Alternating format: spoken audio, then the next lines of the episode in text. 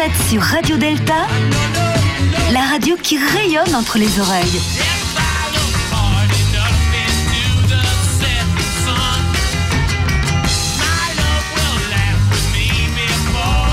Radio Delta. Bonsoir à toutes et à tous. Bienvenue dans notre euh, bienvenue, bienvenue dans notre nouvelle euh, émission de 1 2 3 soleil sur Radio Delta, la radio qui rayonne entre les oreilles. Avec euh, ce soir euh, Viviane Bensoussan, Bonsoir Jean-Laurent. Marie-Pascale Schuller, Bonsoir Jean-Laurent. Patrick Vidal, Bonsoir Jean-Laurent. Jean-François Dossa le pèlerin, Bonsoir Jean-Laurent. Yann aux questions des auditeurs, Bonsoir Jean-Laurent. Gilles à la technique Je suis là. Et euh, l'excellent Daniel Lebras qui a du, du mal à parler parce qu'il filme. Bonsoir. Parce que c'est une émission de radio filmée. Alors, nos invités, nos invités euh, ce soir, tout va bien. J'ai une stéréo, euh, euh, comment dire, variable qui, qui, qui part d'une oreille à une autre, mais c'est pas grave. Nos invités ce soir, Marc-Henri, ancien grand maître de la Grande Loge de France, mais c'est pas principalement à ce titre-là que nous le recevons ce soir. Euh, Est-ce que c'est à son titre d'ancien journaliste? Mais non, c'est peut-être parce que Marc fut Psychologue. psychologue, mais pas seulement. Il fut aussi danseur. Oui. oui. Et donc c'est c'est essentiellement à ce titre-là que, que, que nous le recevons ce soir. Mais, mais initié à la Grande Loge et danseur, c'est pareil. Voilà. Mais c'est quand même plus difficile d'être danseur. On en Euh. Euh, nous avons également Oswald qui est parmi nous, qui est euh, artiste et musicien et qui est venu euh, avec son violon ce soir. Donc nous l'entendrons de ci de là jouer jouer du violon. Et puis nous avons euh, euh, un, public qui est avec nous ce soir, qui est le, public du club des auditeurs de Radio Delta, qui, ont demandé à, à venir assister à notre émission et donc qui sont avec nous. Alors, la thématique de l'émission de ce soir, euh, ce sera musique, danse, franc-maçonnerie, autant de chemins vers l'harmonie. Alors autant vous dire que l'on parlera évidemment euh, de, corps, de vibration, de posture, de maintien, de rigueur, de beauté, enfin tout cela et de musique. Et je vous propose tout de suite, euh, avant de parler de musique, euh, peut-être d'écouter un peu de musique, parce que je dis ça pour nos auditeurs, parce que avant de parler, de whisky, nous avons bu un peu de whisky, et donc là, avant de parler de musique, eh bien, nous allons écouter un morceau de musique, et c'est Oswald qui va immédiatement tout de suite se servir du violon avec lequel euh, il est venu ce soir. Oswald.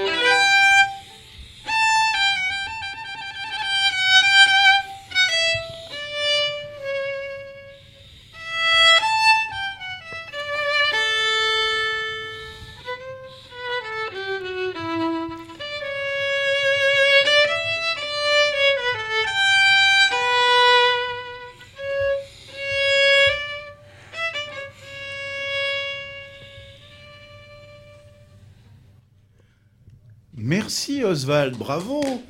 Merci pour cette euh, variation Goldberg de Bach, parce que c'est pas facile de jouer une variation de Goldberg de Bach en ouverture comme ça, tac. Euh, alors Oswald, Assis, en plus avec euh, Assis. le casque sur les oreilles. Avec voilà, exactement. Donc c'est une vraie performance. Et merci encore Oswald.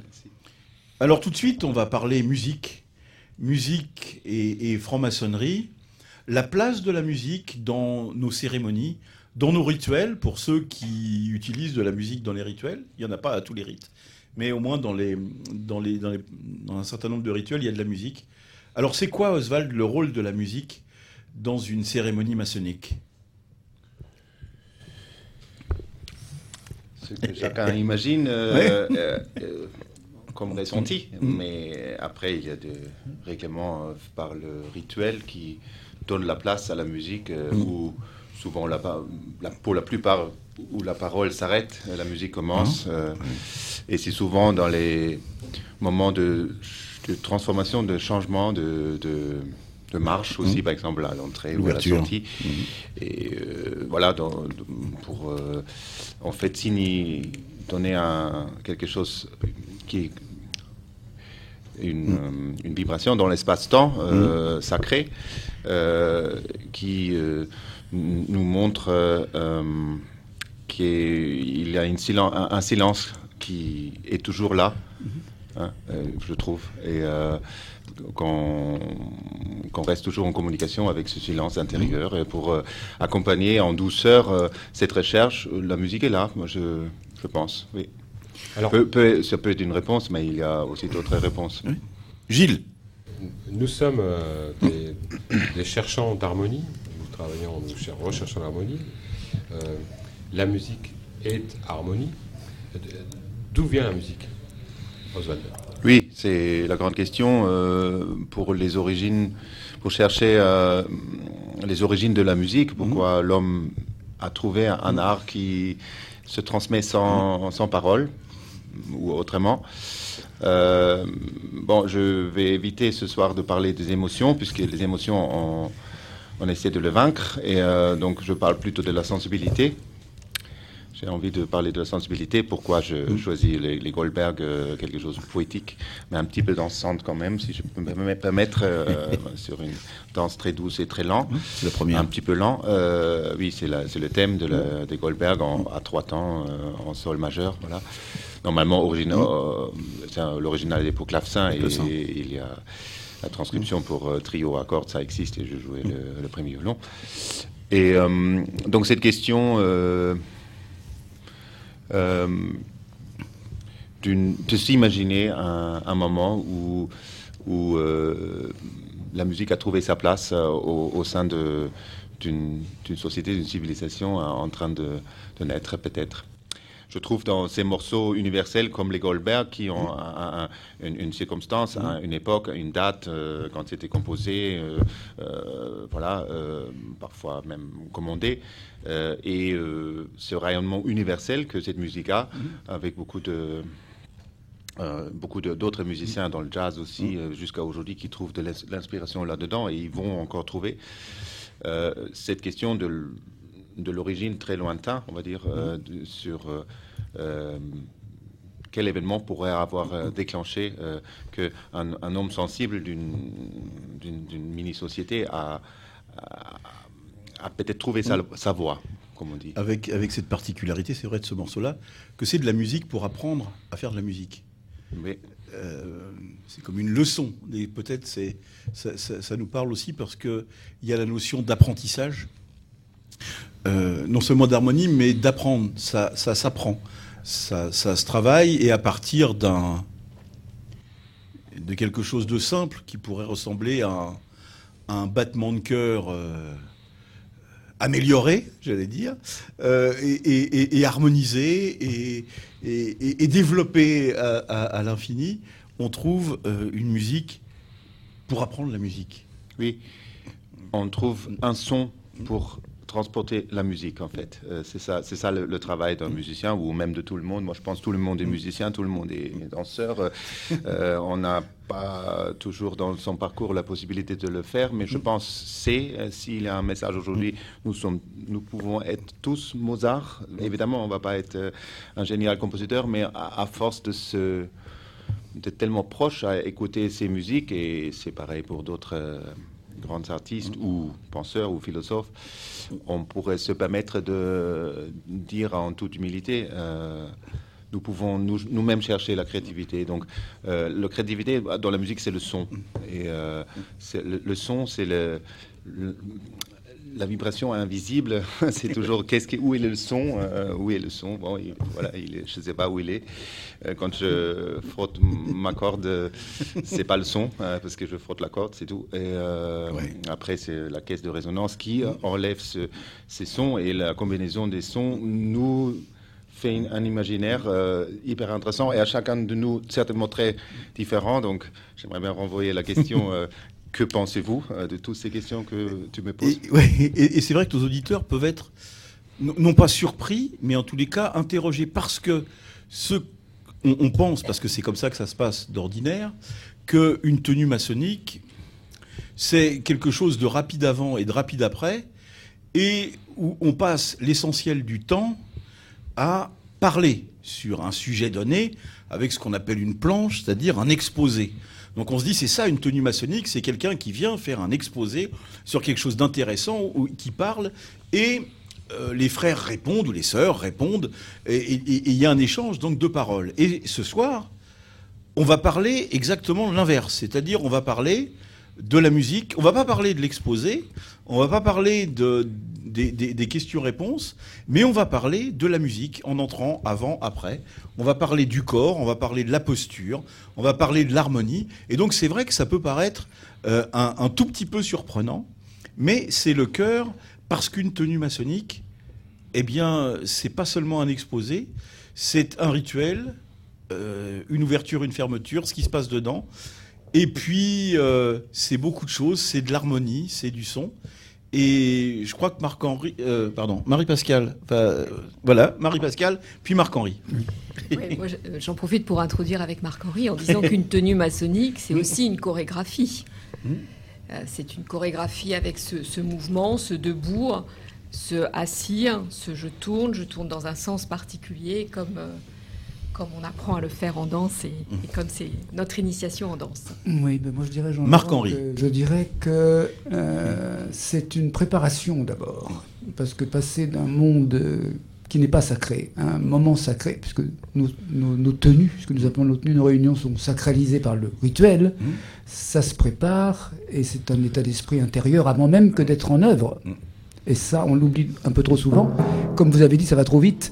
Ben non, il faut prendre son temps. Et comme on a un peu de, violon, je vous propose un petit morceau de, la musique pour euh, percussion Célesta de Bartok.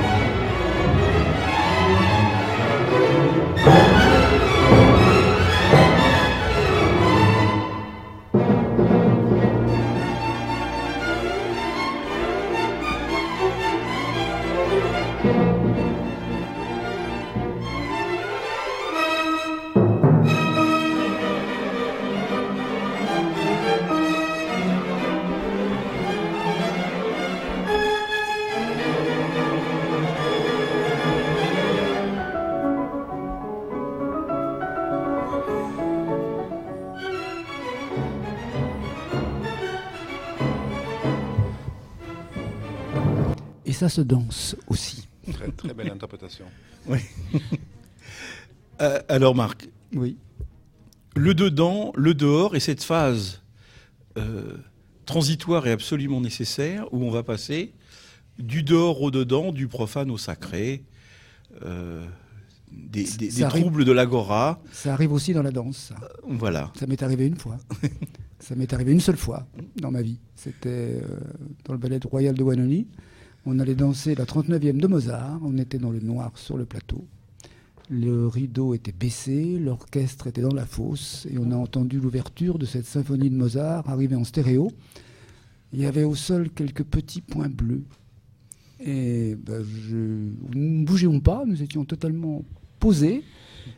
Et à ce moment-là, un sentiment étrange d'être juste à la bonne place. Mais pas à la bonne place sur une scène, pas à la bonne place dans un théâtre, pas à la bonne place euh, sur la Terre, non, à la bonne place partout.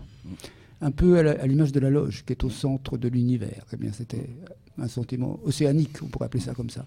Ça n'est arrivé qu'une fois, mais depuis, je le cherche toujours. Je l'ai toujours pas retrouvé. Mais je l'ai en, mémoire.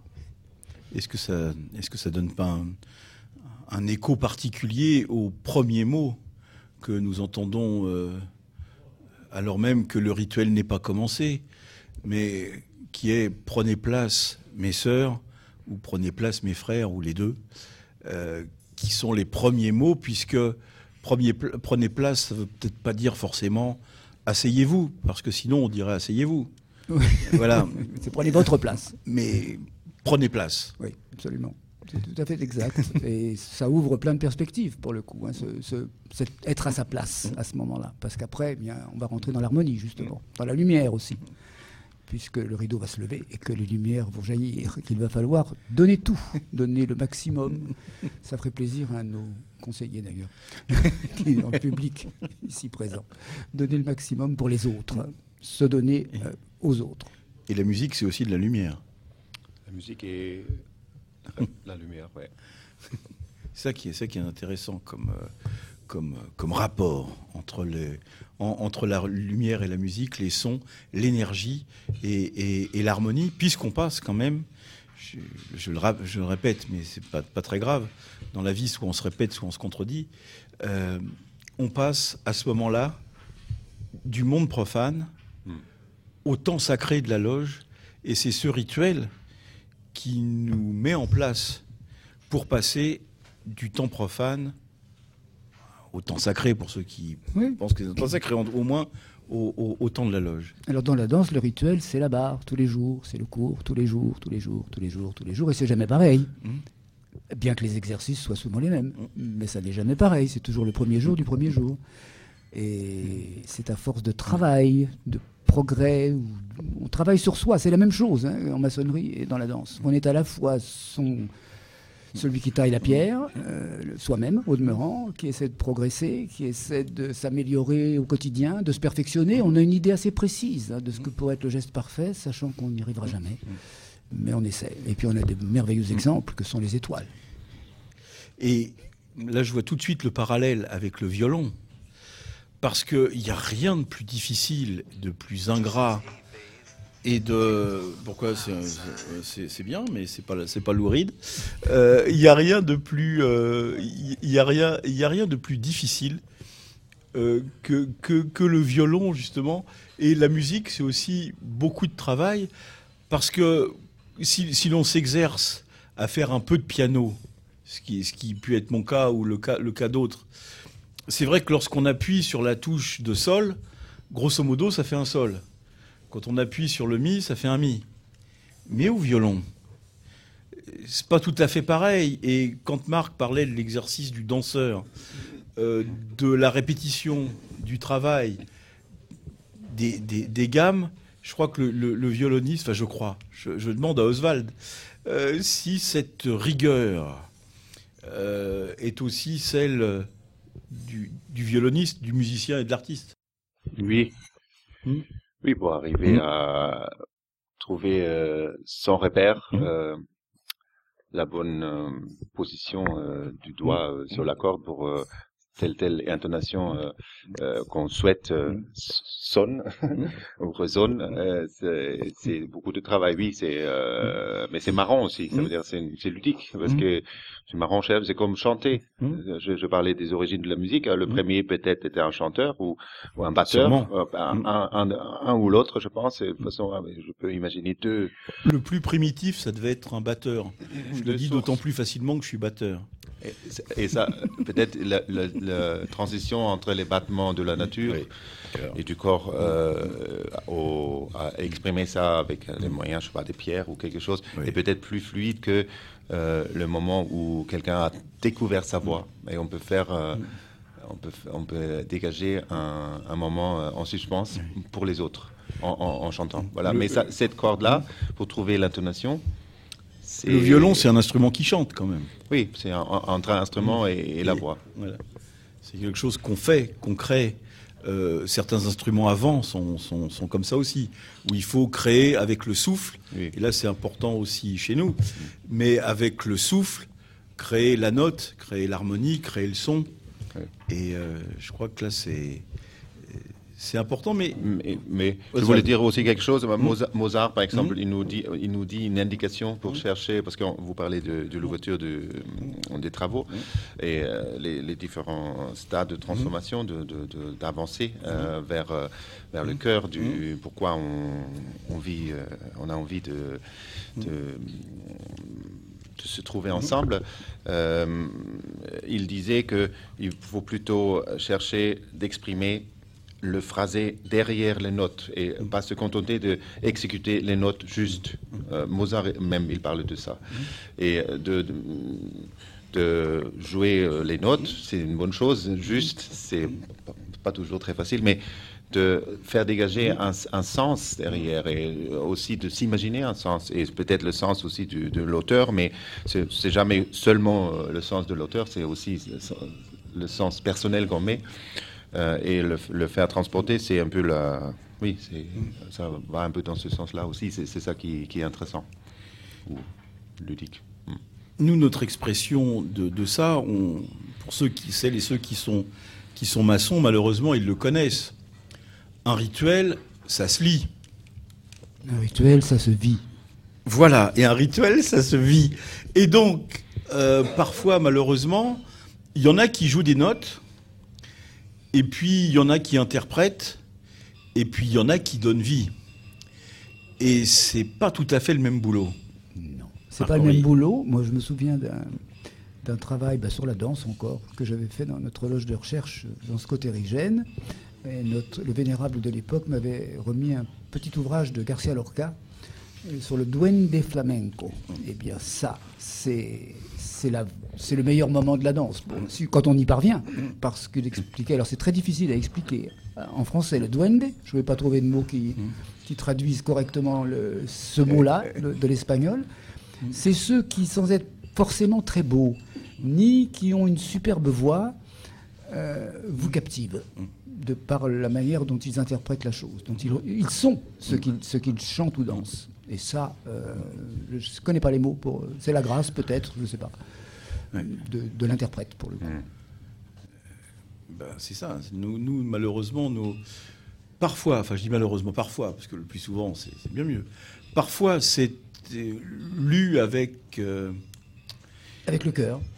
ça c'est bien quand c'est lu avec le cœur, quand c'est interprété, quand c'est pensé, quand euh, il y a à la fois de l'émotion et du sens. Quand ce n'est pas le rituel qui parle, mais celui qui dit le rituel qui parle. Voilà. Et là on arrive avec de celui la musique. celle, hein, celui ou celle, soyons clairs. Ah oui, celui ou seul. Non, mais je, dis à chaque seul. fois. que ça soit clair. Et, et- et ça, c'est quand même, euh, c'est c'est quand même important, avec cette petite particularité que nous avons quand même euh, en France. euh, c'est cette circulation euh, harmonieuse, puisque ça, ça vient de, ça vient de chez nous, puisque le, le premier substitut, on va dire, enfin celui qui, qui représentait le grand maître, le duc de Clermont, s'appelait Lacorne. Oui. Et, et Lacorne, c'était un maître de danse, un mec de, de fric-flac. qui Vous savez qu'il y a, il y a un compas aussi qui s'appelle un maître à danser. Et oui, et c'était un maître de danse. Et donc, c'est Lacorne qui a euh, ritualisé les, déplacements euh, en loge avec ce beau maître des cérémonies. D'ailleurs, euh, c'est- pas sans lien entre le, bâton du maître de cérémonie ou sa canne et les trois coups du théâtre, et etc., etc., etc. Donc, voilà, il il y a chez nous une, une relation entre la musique, la danse et la franc-maçonnerie qui, qui est quand même assez spécifique. Oui, avant euh, de parler des relations qui puissent exister entre ce qui existe chez nous, Mm. la danse et la maçonnerie, moi j- j'aimerais qu'on revienne sur Mm. la musique et la danse en tant que chemin vers l'harmonie. Parce qu'ensuite, nous, on arrive de- on arrive très très très très longtemps après, après tout ça. Oui. Ah, c'est pour qui ça C'est pour C'est Oswald. pour Oswald. C'est pour deux. Après toi, Vous deux. ça va. C'est à vous deux. Ah, voilà, tu peux Vas-y, tout à Oswald. fait répondre. Non, je ne suis pas sûr de pouvoir répondre de la même manière parce que le- D'accord. moi je pense que la musique, l'origine, c'est peut-être tout simplement des, des, des, des hommes qui, qui, qui martèlent le sol. Je pense que ça a peut-être commencé comme ça, avec les, les pieds qui frappent et qui, qui donnent un rythme. Pas forcément avec des instruments. Ensuite, ils ont tapé sur quelque chose, oui, peut-être des pierres, ou, et on a inventé le tambour, et, etc., etc., etc. Mais on est, on est loin de Mozart, évidemment, à ce moment-là. hein. Mais pourquoi pas Pas si Ça Il n'empêche que quand on écoute les tambours du Burundi, c'est tout à fait passionnant aussi, euh, comme, comme autre univers. En fait, ça donne des univers différents, tout simplement. Alors j'ai essayé d'étudier la question parce que ça m'a vraiment interpellé. Euh, le rythme, c'est plus facile à répondre, mais la mélodie, ce truc en suspens qui nous parle sans que c'est indiqué à quoi on pense, mais ça nous parle à chacun différent et les mélodies différentes, ta mélodie une autre que la peut-être peut-être la voix à ce moment-là. euh, La voix ou de- de- mais euh, pff, il y a aussi euh, d'autres sons dans, dans la nature bien sûr, mais euh, le, Le violon, par exemple. Oui, par, oui, par exemple. le violon par exemple.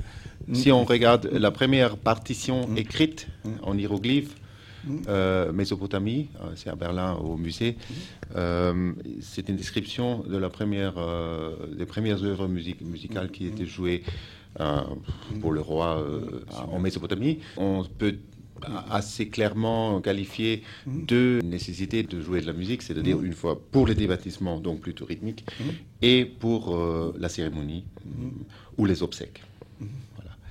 Donc un roi pouvait engager par exemple un chœur, souvent un chœur euh, féminin, euh, chœur de femme, et avec des instruments harpe et aussi cordes frottées, donc prédécesseur de- du violon. Voilà, c'est plutôt voilà pour la, pour la cérémonie quelque chose de solennel, à exprimer quelque chose de solennel, ou euh, plutôt le divertissement, la fête, euh, etc. euh, plutôt quelque chose de rythmique. Donc je crois un petit peu à ça en, en disant que projeter, parce que chez Mozart c'est comme ça aussi, chez Bach aussi, chez Gainsbourg aussi, je ne sais pas. euh, c'est- Et je peux te, te revenir pourquoi je, je cite euh, Gainsbourg, ça a un rapport avec les vibrations, avec la recherche des vibrations, parce qu'il cherchait beaucoup euh, la vibration du moment qui lui convenait au niveau de, de l'harmonie qu'il voulait, euh, quand il a composé des, des mo- des morceaux et il était il était assez, euh, il n'était pas tranquille avant avoir trouvé les vibrations. Et si vous regardez les partitions, parfois ils sont avec beaucoup de bémols et dièses. Et on se demande pourquoi c'est comme ça. Non, parce qu'il a, il a senti ce morceau dans cette vibration euh, particulière. Viviane.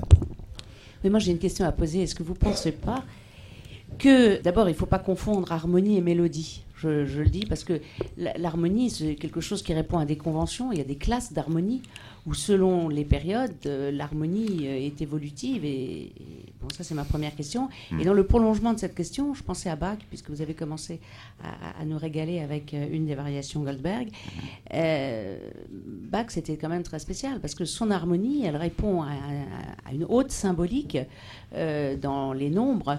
Euh, Il y a euh, un crescendo, il y a, j'oserais, un descendo, il y a des, des canons qui sont véritablement, qui répondent à une, à une science de la numérologie. Enfin, c'est un, euh, c'est une recherche très, très, très poussée. C'est ma, Ce sont mes deux questions, alors dans l'ordre. dans l'ordre. Avant que Marc réponde, j'aimerais bien dire sur ce mot harmonie quelque chose. Parce qu'il y a harmonie et harmonie. Bon, har- l'harmonie c'est ressenti puisque quelque chose est harmonieux. On ne se demande pas. Mais l'harmonie en musique, c'est une constru- la construction de la musique européenne occidentale. C'est pas toutes les musiques comme ça. Euh, c'est plus une minorité sur Terre. La musique se compose euh, souvent d'un son continu, basse plutôt, avec des rythmes et des mélodies. Point. En Europe, l'évolution culturelle, ou je sais pas comment dire, a fait que on a inventé euh, à partir de créer un, un- une, un- je sais pas, une, une situation euh, que quatre voix indépendantes peuvent communiquer et ça peut sonner harmonieux. Et euh, Bach était un des piliers de- à, à- à faire un règlement qui, qui tient. Hein, qu'on a essayé de contredire avec la dodécaphonie, par exemple, et d'autres. Mais, mais, euh, il a bâti quand même quelque chose qui est unique sur, sur ces terres. hein. Et c'est- c'est- on- on est dans une exception. Je pense aussi la magie, de, pourquoi on répète, répète, répète, répète. On achète des disques, on, on download les, les versions. des versions, notamment pour, euh, pour illuminer les, les, les- les travaux. Euh, c'est aussi euh, parce qu'il y a ce, ce patrimoine immense, immense. Et les quatre euh, voix indépendantes correspondent aux quatre voix humaines, puisque c'est deux voix de femmes, une voix, une voix de femme plus haute, plus basse et ténor et, et baryton ou basse euh, pareil. Donc euh, c'est un reflet de, de la vie, tout court. Voilà, c'est pour euh, le mot harmonie euh, a parfois un double sens, donc euh, c'est important au- au- aussi en, en parler. Voilà. Dans la danse, on ne parle pas d'harmonie. Euh, on, on- on souhaite que le spectacle soit harmonieux, c'est-à-dire que tout, tout marche bien ensemble, mais ça, ça, ça comprend à la fois le- les danseurs, les danseuses, la lumière, les décors s'il y en a qui bougent. Ça peut arriver aussi, mais c'est tout. Euh, quand on danse, on est chez Dionysos ou on est chez Apollon, voire chez les deux. Mais l'harmonie, euh, elle naît de ce qui se passe. Euh, on la, on la, on ne la cultive pas, je veux dire, comme euh, le, le fond du fond de la, de, de la danse. La- danser, c'est danser. Ça paraît absurde ce que je dis, c'est un mot tout bête, mais ça, ça se répète beaucoup jusqu'à ce que le corps ait intégré, enregistré ce que veut le chorégraphe, bien sûr. Et puis ensuite, le chorégraphe, contrairement au chef d'orchestre, hein, le chorégraphe, il abandonne tout à ceux qui vont produire ce qu'il a imaginé. Et ça, euh, c'est très différent de- du domaine de la musique, pour le coup. Où le chef d'orchestre, lui, s'il n'est pas là, ça risque d'être curieux. Dans la danse, non. Et je, je voudrais avoir votre avis sur, euh, sur un, un point assez particulier, qui est celui de la liberté, qui, de mon point de vue, est, un- est une notion neuve en musique. Euh, puisque la, liberté de créer et, de faire ce, qu'on veut, en disant tiens, je vais faire une chanson, je vais faire sur tel thème. En fait, peut-être tu vas pouvoir- vous allez pouvoir me- me corriger. Mozart, mais même Bach ou d'autres, n'écrivaient que de la musique de commande. Les variations Goldberg, c'est pour apprendre euh, à la fille Goldberg à jouer du piano ou du, ou clavecin. Les requiem, c'était pour les enterrements. Les messes, c'était pour servir à la messe, euh, etc., etc. Ils écrivaient, euh, y compris d'ailleurs la musique maçonnique de, Mozart, mais pour toutes ses autres œuvres, c'est pareil. C'est lorsqu'un frère meurt, c'est l'entrée, la fermeture, etc., etc. J'allais dire, il y a un côté plus utile. Alors, je ne dis pas que c'est pas génial, mais je dis que je dis que les compositeurs ou les musiciens avaient peut-être moins ou avaient une autre liberté. Je ne sais pas comment l'expliquer. Ça peut-être Oswald va pouvoir nous dire une autre liberté dans la contrainte. C'est-à-dire qu'ils écrivaient sur commande des œuvres bien précises avec un objectif précis. Je ne sais pas si Mozart, mais peut-être là encore, ou, ou Bach, euh, ont, ont écrit en se disant tiens, je vais écrire quelque chose, et puis on verra bien. Euh, je pense qu'ils ont écrit, ils avaient des commandes d'opéra, ils avaient des commandes de symphonie, ils avaient des commandes de quelque chose, et ils écrivaient en fonction des commandes. Oswald, je sais Oui. pas, je- donc quelle liberté et la liberté dans la contrainte? Parce que ça, ça aussi, ça peut nous intéresser. En maçonnerie, la liberté dans la contrainte. Oui, oui, oui, oui. La question de partition et liberté la, la question entre son, musique et magie. Et euh, Mozart, euh, ce, qui est, ce qui est intéressant, il n'avait pas le statut euh, à à l'époque du musicien professionnel. Donc tout le monde était amateur. Donc quelque chose qui est beaucoup plus juste, parce que nous sommes tous, euh, nous pouvons tous danser ou exercer la musique. C'est devenu après. hein. donc, on, on a créé le statut et on a créé un public. À l'époque, il n'avait pas vraiment un public, il avait un public, occasionnel hein, pour une fois. Pour une fois, il avait un public. Et, euh, et pas le public abonné et tout ça. Donc cette liberté est effectivement une- complètement une autre. Et c'est vrai que ces compositeurs ont écrit énormément et beaucoup sur commande parce qu'il fallait survivre et, fallait vivre. et- Oui, non, bien et sûr. il- il- puisqu'il n'avait pas de statut, euh, il fallait trouver tout le temps des mécènes, des sponsors, des princes, des qui, qui peuvent euh, Financer. le- les financer. Et on a vu que la, la fin tragique de, de Mozart et d'autres. Et euh, donc je pense euh, il avait une grande partie d'improvisation qui était beaucoup plus, plus grande qu'aujourd'hui pour, un compositeur professionnel qui est beaucoup plus dans une rigueur de composer, beaucoup Ouais. plus, parce que la commande est beaucoup plus précis. Euh, c'est pratiquement, il faut rendre pratiquement un projet avant de, de composer et tout.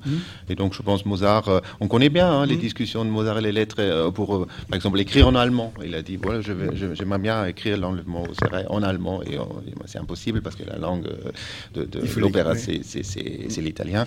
Et donc, cette question était, était différente, oui. ça. Sur la liberté, euh, il y a de- pareil, pour, pour ce qui est de la danse, c'est la même chose. hein, c'est des jours de la commande aussi. Euh, Lully, et tout- toute cette période-là, on, on danse pour un monarque ou pour un- quelqu'un qui a le pouvoir. On Exactement. danse pas pour se faire plaisir. Par contre, sur la liberté, moi, il y a une phrase de, de Béjart que j'aime beaucoup et que je cite souvent. La liberté, il faut l'apprendre, et l'apostrophe, et puis la prendre. On pourra développer ensuite, si vous voulez bien. Nous, nous développerons par la suite. Alors, je le dis pour nos auditrices et nos auditeurs. Oswald va nous jouer un, autre morceau et ensuite nous aurons la chronique de Marie-Pascale Schuller. Oswald.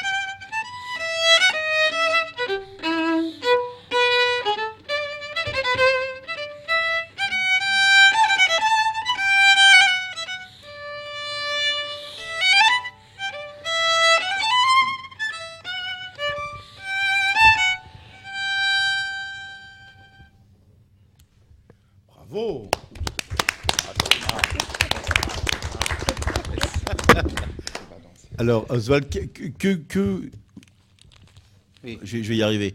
Qu'avez-vous interprété? C'est euh, la variation, variation 7 des Goldberg.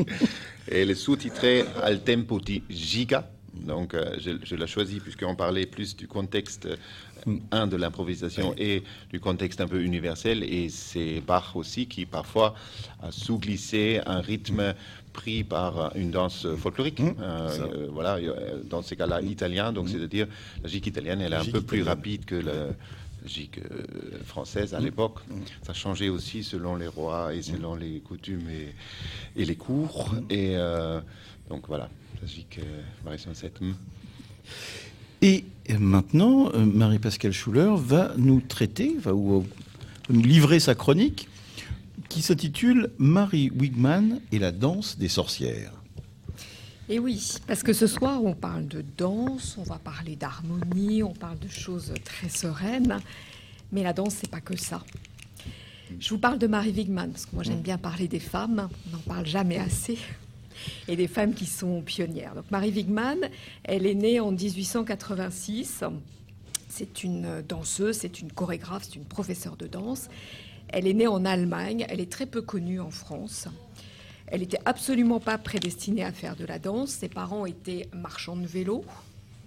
Ça prédestine pas, mais euh, la petite Marie, elle avait du caractère et voilà de l'indépendance d'esprit. Donc elle est partie, elle est partie danser en Italie.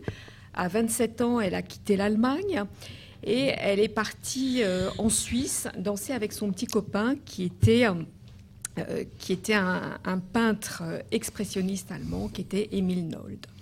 Et elle part danser dans une communauté particulière, hein, qui est la communauté du Monte Verita, donc en Suisse, euh, où il y avait des gens curieux, il y avait la société théosophique, il y avait des dadaïstes, il y avait des occultistes, il y avait des nudistes, il y avait des véganes. Des nudistes. Des nudistes.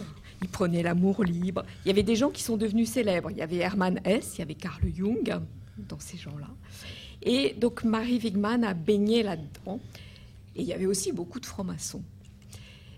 De francs-maçons. Il y avait beaucoup de francs-maçons euh, en, Suisse à cette époque-là. Donc elle, euh, elle, travaille avec un chorégraphe qui est Rudolf Laban, qui est franc-maçon, qui a été initié et qui a été euh, le fondateur d'une loge qui est Libertas et Fraternitas. Donc elle est initiée en 1917 à Zurich dans une loge mixte. Et je vous rappelle qu'on est en Suisse. Le droit de vote des femmes en Suisse, c'est 1970. Donc la franc-maçonnerie était euh, très progressiste à ce moment-là. Mais je ne vous parle pas, de ça. Je vous parle surtout de Marie Wigman, qui en 1913, donc 20, 23 ans, euh, elle se lance toute seule, comme une grande, dans de la chorégraphie et elle fait un solo euh, qui, est resté célèbre, qui s'appelle La danse des sorcières. La danse des sorcières, voilà.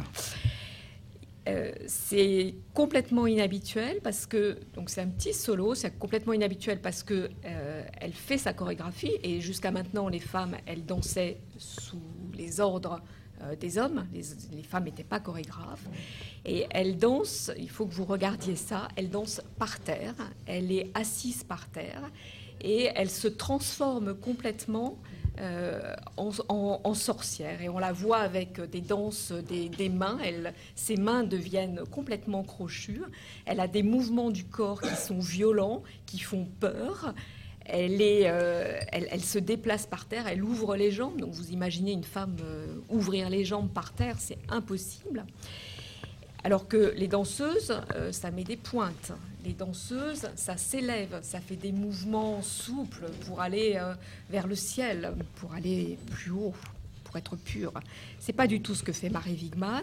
Et juste à un moment, ce qui est intéressant par rapport à notre symbolique maçonnique, donc on la voit extrêmement euh, violente comme ça, et, à la fin, elle se retourne et elle a le dos euh, complètement découvert, ce qui offre euh, sa, sa nudité. Et son, son, sujet est aussi intéressant en tant que tel, parce que les sorcières, donc ce sont des, des femmes dont on parle peu, sont des vieilles femmes ménopausées, des veuves, euh, des femmes qu'on met euh, au côté de derrière la société, qu'on met en dehors. Ce sont des femmes qui sont transgressives, qui sont destinées à être brûlées. Elles sont transgressives aussi parce qu'elles sont quelque part des médecins, elles sont des guérisseuses, elles apportent des traitements, alors que les traitements, c'était l'Église qui les apportait. Quand on est malade, on va voir l'Église, on fait une prière, on donne des sous, et ça s'arrange ou pas. Mais, euh, ou pas. Ou pas. Les sorcières, elles, elles, elles font par elles-mêmes les choses, et en ça aussi, elles sont transgressives. Donc euh, voilà, j'avais envie de vous parler de cette femme, euh, danseuse, chorégraphe, et, et, pour vous dire que la danse, c'est bien sûr de l'harmonie, c'est bien sûr de la transmission, mais c'est aussi de la transgression. Oui, il y a un, un contemporain de, de, de, cette danseuse, un certain Nijinsky, qui, avec son sacre du printemps, va révolutionner tout Paris. Absolument. Merci beaucoup, Marie-Pascale. Et peut-être, on va faire une mini transition. Avant, avant peut-être que Gilles, ou à moins que Gilles veuille nous mettre un petit morceau de musique euh, concocté par Marc-Henri, peut-être. Ah, hein au choix. Qu'est-ce qu'il en pense, Gilles? Gilles, il est d'accord. Il me fait voir qu'il est d'accord. Alors, il va choisir. tu veux. On va Alors, rester dans le classique, peut-être. Oui, oui, pour, oui. Pour, pour je, une petite je... transition qui viendra ensuite. Gilles, qu'est-ce qu'est-ce que vous nous proposez, mon cher Gilles? On le saura après.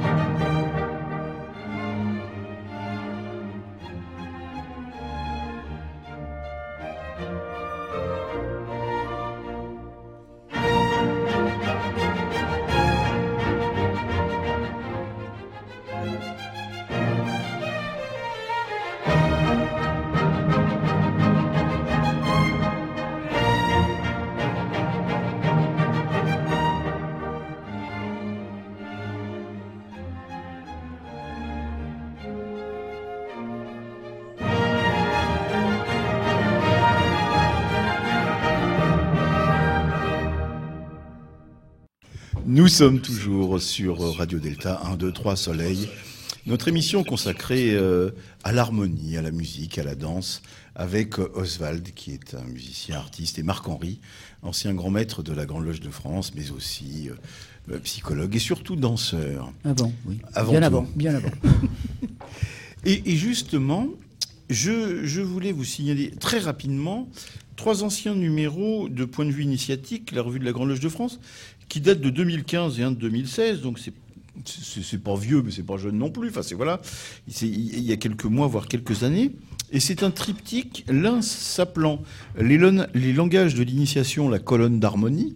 Donc là, je, re- je regarde Oswald. Les langages de l'initiation, la parole, donc là plutôt ce qu'on fait en loge. Et le premier qui s'appelait le langage, les langages de l'initiation, corps et gestes. Et à l'intérieur de ce numéro, qui est le numéro 178 de décembre 2015, je, je vais lire un paragraphe d'un article euh, écrit par un certain Marc Henry sur le corps et l'initiation. Et je voudrais après avoir la réaction à la fois de Marc Henry sur son texte, Sur mon euh, propre texte. voilà, sur son propre texte, et, et, et d'Oswald sur, sur le texte de Marc Henry. Alors je vais lire vite parce que c'est un paragraphe, en fait. Donc je cite Marc Henry, page 96. Un tremblement, une rougeur, la pâleur, les bras et les jambes croisées ou grands ouverts, un affaissement ou une moue sont autant de signes qui le plus souvent nous échappent de notre état intérieur. Le langage du corps existe bel et bien, mais reste le plus souvent ignoré. Prenons un exemple. Que pensons-nous d'un frère, bras et jambes croisés, la mine renfrognée, qui entend et écoute une planche? Qu'il s'ennuie, qu'il n'est pas d'accord, que cela ne l'intéresse pas, qu'il qu'il souhaiterait être ailleurs Peu importe, au demeurant, ce que nous en pensons, c'est ce qui l'habite lui, ce qu'il éprouve à cet instant précis qui devrait l'interpeller. Ce frère, c'est vous, c'est moi, parfois. Prendre conscience de ce corps qui parle, souvent à notre insu, pour accomplir l'exercice nécessaire de rectification et de se mettre en état d'accueil de la parole de l'autre, sans préjugement, être à l'écoute de sa parole et tenter de partager ce qu'il exprime de son monde intérieur. Cette prise de conscience de notre propre corps est bien l'exercice spirituel qu'il convient dans ces circonstances d'effectuer. Dans le cas contraire, parler d'un changement ontologique de l'être, dans le cadre de l'initiation, ne serait plus qu'une figure de style. Alors, Je persiste et je signe. Marc-Henri, euh, comment dire, expliquant ou, ou prolongeant le, le Marc-Henri de 2015. Eh bien, je dirais la même chose. Si j'étais à refaire, je dirais exactement la même chose. Euh, on ne peut pas tricher. Euh, si on fait le parallèle entre la danse et la maçonnerie, hein, euh, dans la danse, on ne triche pas. Euh, on ne peut pas. Si on triche, et si, par exemple, on s'imagine plus beau que l'on est vraiment, autrement dit qu'on se lance dans des choses un peu compliquées, un peu difficiles, qu'on n'est pas vraiment sûr de réaliser, eh bien, ça finit par terre. Et le, le juge de paix, il est là. Il est aussi dans le miroir. Le miroir qui nous regarde et qui nous dit ce- tout ce qui ne va pas. Souvent, j'ai entendu dire que les danseurs étaient des gens très narcissiques qui s'admiraient dans le miroir. C'est tout le contraire. C'est le miroir qui nous parle. Qui nous dit, qui nous fait remarquer que ça n'est pas bon. Ça n'est pas ça. Et que cette liberté dont je parlais tout à l'heure et sur laquelle j'espérais que nous allions revenir, alors j'y retourne tout seul, Mais nous allons y revenir. que cette liberté, il fallait donc l'apprendre et puis l'apprendre.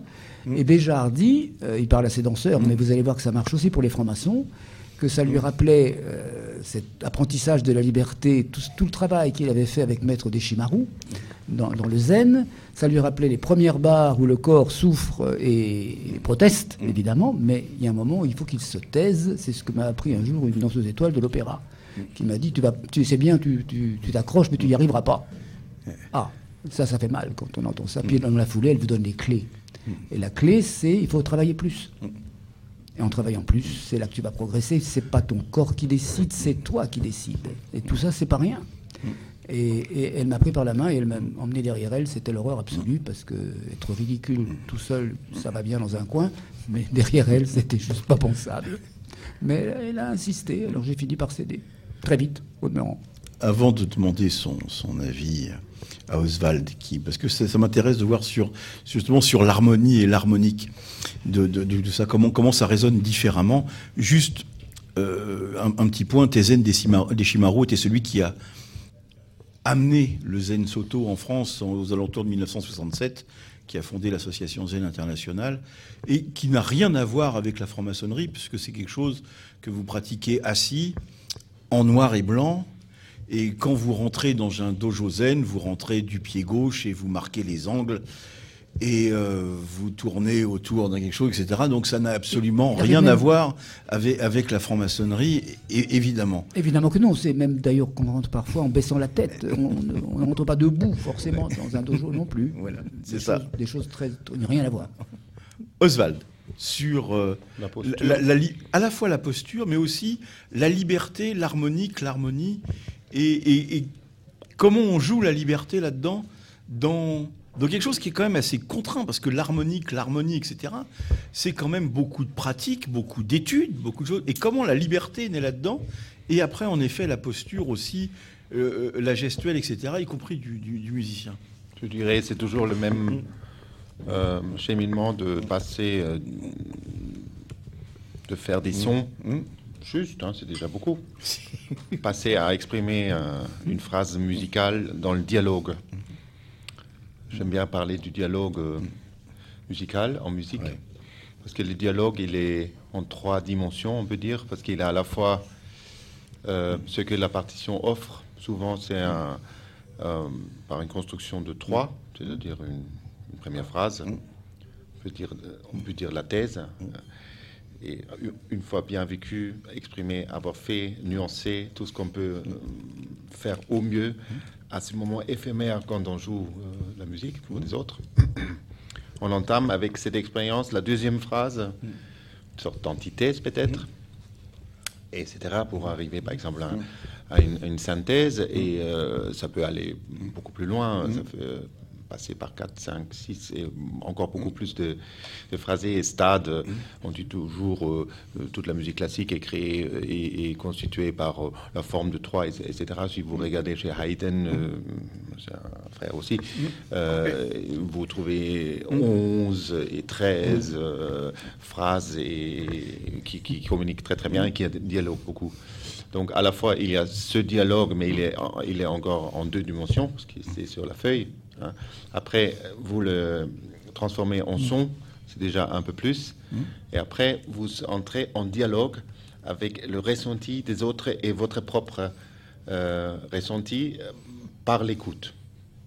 Ça je, ça, je trouve le, le plus es- essentiel.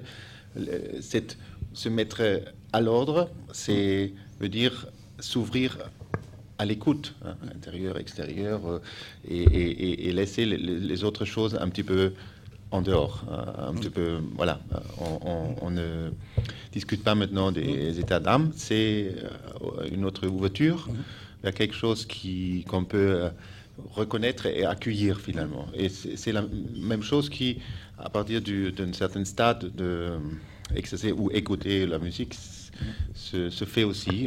et c'est là où on peut rencontrer, dans toute la rigueur qu'il faut pour euh, la musique, la plus grande liberté. Donc je, je dirais, c'est un paradoxe euh, d'équilibre à trouver entre euh, entre euh, remplir le devoir de de- d'être rigoureux hein, par rapport à la lecture d'une partition, par exemple, ou, ou la maîtrise de son instrument, et son contraire, c'est-à-dire s'exprimer complètement librement, euh, comme, euh, avec l'explosion du, du moment qu'on a en- envie. Un, il manque quelque chose, et l'autre marche pas.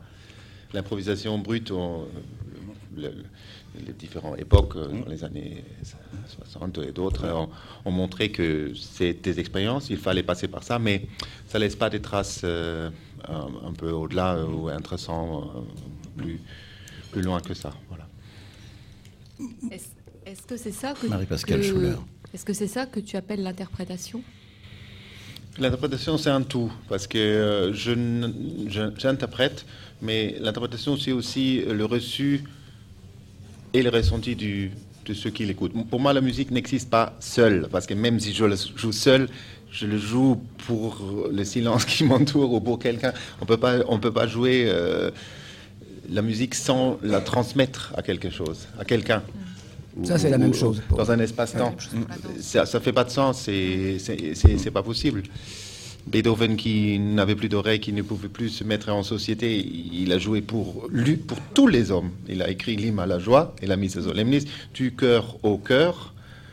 Et c'est sûr que c'est un message, euh, sa solitude euh, plus communiquée parce qu'il avait plus d'oreilles, euh, plus de plus d'ouïes. Donc on a parlé, on n'a pas. D'ailleurs, je parlais de la sensibilité et je parle de l'écoute et on n'a pas parlé du, du fascinant sens qu'on a comme deux embryons, euh, les oreilles et tout ce qui va avec euh, avec ces un sens très fascinant, un peu sous-exploité dans notre monde euh, un petit peu visuel et voilà, ça me fait plaisir de mettre un peu l'accent dessus euh, à une émission qui est consacrée à la musique. Sauf, sauf, Gilles, Gilles, sauf à la radio où nous privilégions, Voilà. privilégions grandement la bouche pour parler et les oreilles de pour entendre. C'est- C'est vrai que quand on est sourd, la radio, c'est moins fun. Mais nous avons, nous avons, nous sommes filmés. Oui. Mon, mon cher Marc, pour Oui, rebondir, Jean-Laurent. c'est- c'est- la, la- la liberté Il faut l'apprendre et qui, puis qui est clos dans un cadre un peu contraint.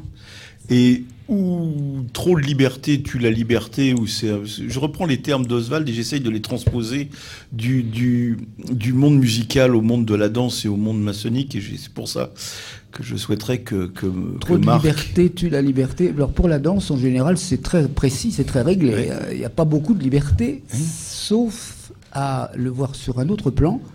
Il y a d'abord la technique qu'il faut posséder et qu'il faut ensuite dépasser. Et c'est là que peut commencer la liberté. Euh, pas avant. Euh, S'il n'y a pas de technique, euh, ça peut être n'importe quoi. Ça ne sera plus vraiment ce qu'on attend d'un danseur ou d'une danseuse.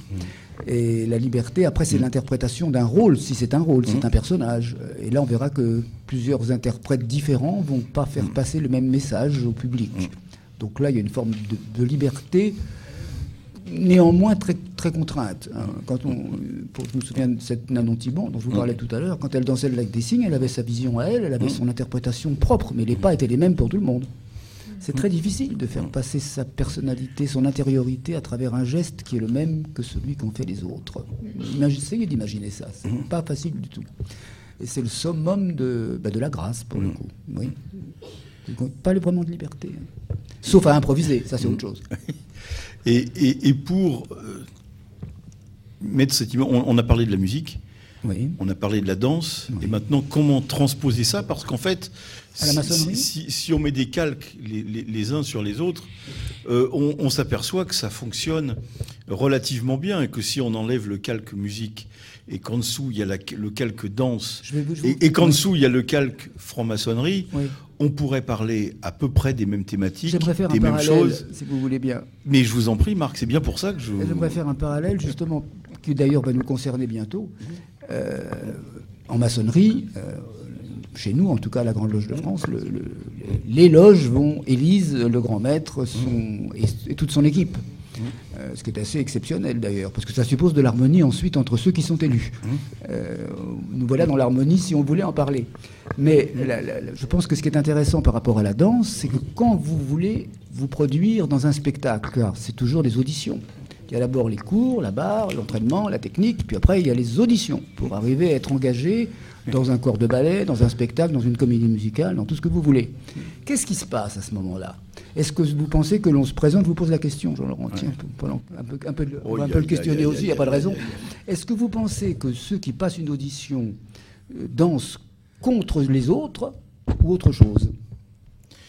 Et, et- eh bien, je n'en sais rien du tout. Bon, je pense, je pense aussi que oui, on danse pour, on danse avec, mais parfois, on Contre danse un peu contre les autres. quand même. Jamais. Je vais vous dire pourquoi jamais. Eh ben voilà, je me trompais. Parce que quand vous passez une audition, quand vous passez une audition, c'est contre vous-même que vous vous Ouais. battez. Vous devez, pour passer l'audition, pour être conforme à ce qu'on attend, être le meilleur par rapport à ce qui est attendu. Donc vous devez vous mouler dans l'attente de celui ou de celle qui organise l'audition et être le meilleur parmi les autres. Et ça n'est pas contre les autres. Eh bien, tout de suite, avant la, avant la chronique de Viviane Bensoussan, Oswald nous joue un nouvel air avec son violon magique.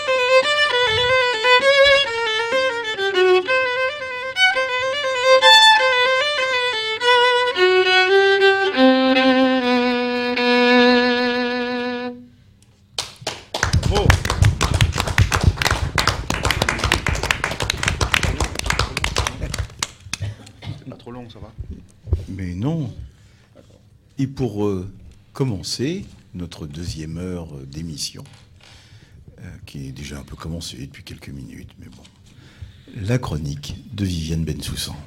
Merci Jean-Laurent. Alors j'ai voulu coller à l'actualité. Je serai un petit peu hors sujet, mais pas tellement. Le 23 mai dernier est décédé l'un des plus grands écrivains américains, Philip Roth, qui avait 85 ans. Il y a un peu plus d'un an, nous quittait l'un des plus grands compositeurs américains, non pas classiques, mais contemporains, Leonard Cohen, à l'âge de 82 ans. On parle de musique, on parle de symbolisme, et on ne peut pas parler de symbolisme et de musique sans parler de Leonard Cohen. Il avait en commun avec Philip Roth, qui vient de nous quitter, un questionnement existentiel, l'obsession de la lumière, l'angoisse de la brisure et le regard féroce qu'il portait sur l'état de l'humanité, tous les deux hantés par les fantômes de ceux qui les avaient amenés à devenir les symboles de la culture de cette nouvelle terre promise, l'Amérique. Tous deux étaient en recherche d'amour, obsédés par l'élément, l'éternel féminin.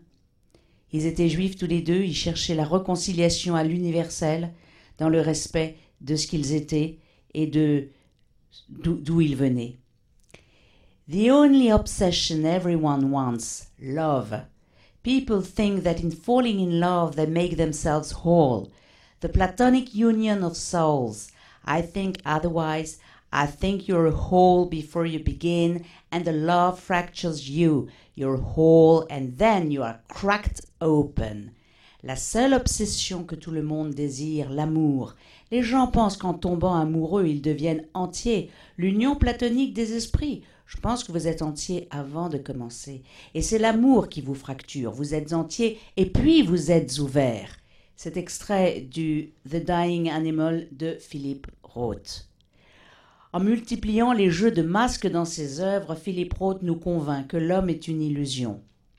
À son instar, Léonard Cohen n'a pas fini de nous captiver, plus d'un an après son décès. Moins de trois semaines avant de mourir, l'artiste a confié ne jamais s'être considéré comme une personne religieuse, mais avoir toujours été intéressé par l'autre présence dans sa vie, nous dit un professeur associé au Centre d'études religieux contemporains de l'Université de Sherbrooke. Qu'était donc cette mystérieuse autre présence évoquée par l'auteur-compositeur lors du lancement de son dernier album You Want It Darker? Comment comprendre cette quête riche en symboles qui se manifeste dans l'ensemble de son œuvre? À l'instar du feu, de l'amour, de la flamme, énergie créatrice, l'énergie créatrice peut guérir et unifier, tout comme elle peut ravager et anéantir. Tout dépend de la disposition de celle ou de celui qui l'accueille, explique la responsable d'un séminaire qui est consacré à Léonard Cohen. La quête du compositeur était aussi spirituelle que sensuelle. Pour lui, le sexe et la spiritualité ne sont pas séparés. Pareil pour Philippe Roth. La présence féminine du divin sur terre, tel un rayon de lumière, peut entrer par la brèche de celle ou de celui qui reconnaît ses blessures. There is a crack in everything, that's how the light gets in, nous chante Léonard Cohen. Il y a une fissure dans tout, et c'est ainsi que pénètre la lumière. Roth et Cohen sont convaincus que l'amour est une brisure qui permet à la lumière de se manifester. Dans la chanson Come Healing, son obsession spirituelle de la brisure éclate. Oh, rassemble ce qui est brisé, apporte-le-moi maintenant le parfum de ces promesses que tu, n'as jamais osé prononcer. Léonard Cohen multiplie les symboles à l'instar de cette Hineni, Hineni, me voici, me voici, je suis prêt, ô éternel, scandé à la fin de chaque couplet de sa dernière chanson You Want It Darker, qui fait de cette composition une véritable prière laïque. Chaque chanson de son dernier album est ainsi prétexte à nous saluer une dernière fois comme le triste tango Traveling Light où il chante Traveling Light is au revoir, voyager léger est un au revoir. Puis Good night, good night, my fallen star, bonne nuit, bonne nuit, mon étoile déchue. Le violon semble pleurer, et un bouzouki nous rappelle l'Hydra, l'île grecque merveilleuse où le jeune poète est tombé follement amoureux de la fameuse Marianne. Même les sons ont une symbolique chez Cohen. La quête de Léonard Cohen était d'atteindre les profondeurs du cœur. Pour cela, il a exploré avec une lucidité implacable la part d'ombre et de lumière qui constitue chacun de nous, à commencer par lui-même. Au rite écossais rectifié, qui est le rite que je pratique, le tableau du premier grade est une colonne brisée qui évoque l'espoir de la reconstruction, de la réintégration, de la réconciliation. Nous devons, pour construire notre avenir, ou dirais-je notre souvenir de lumière, briser notre machine à cacher, perdre nos illusions, faire naître en nous le désir d'en sortir, devenir des êtres de désir, dans le sens que lui donne Louis-Claude de Saint-Martin. La voie initiatique est par définition une absence de voie réelle qu'il s'agit de construire virtuellement en accumulant les raisons d'une foi indéfinissable mais profondément ressentie. La lumière d'une étoile ne témoigne que de sa mort.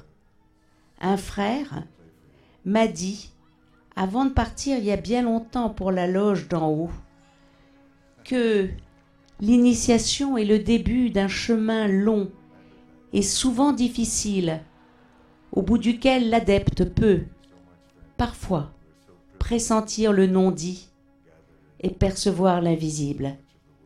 N'est-ce pas, Philippe, Léonard, vous qui avez compris que l'homme sans l'autre est une illusion, vous qui aviez pressenti que la brisure est nécessaire à la lumière.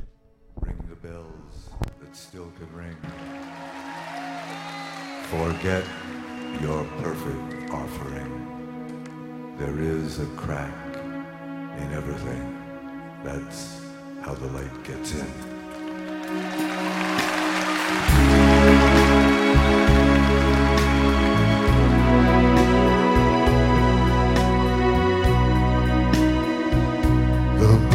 They sang at the break of day start again. I seem to hear them say, Do not dwell on what has passed away or what is yet to be.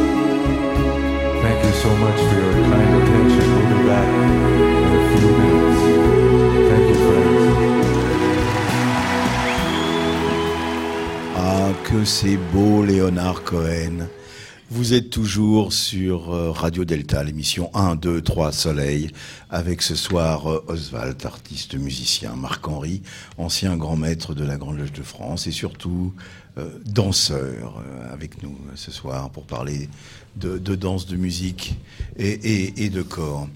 Et je voulais poser une question à, Viviane.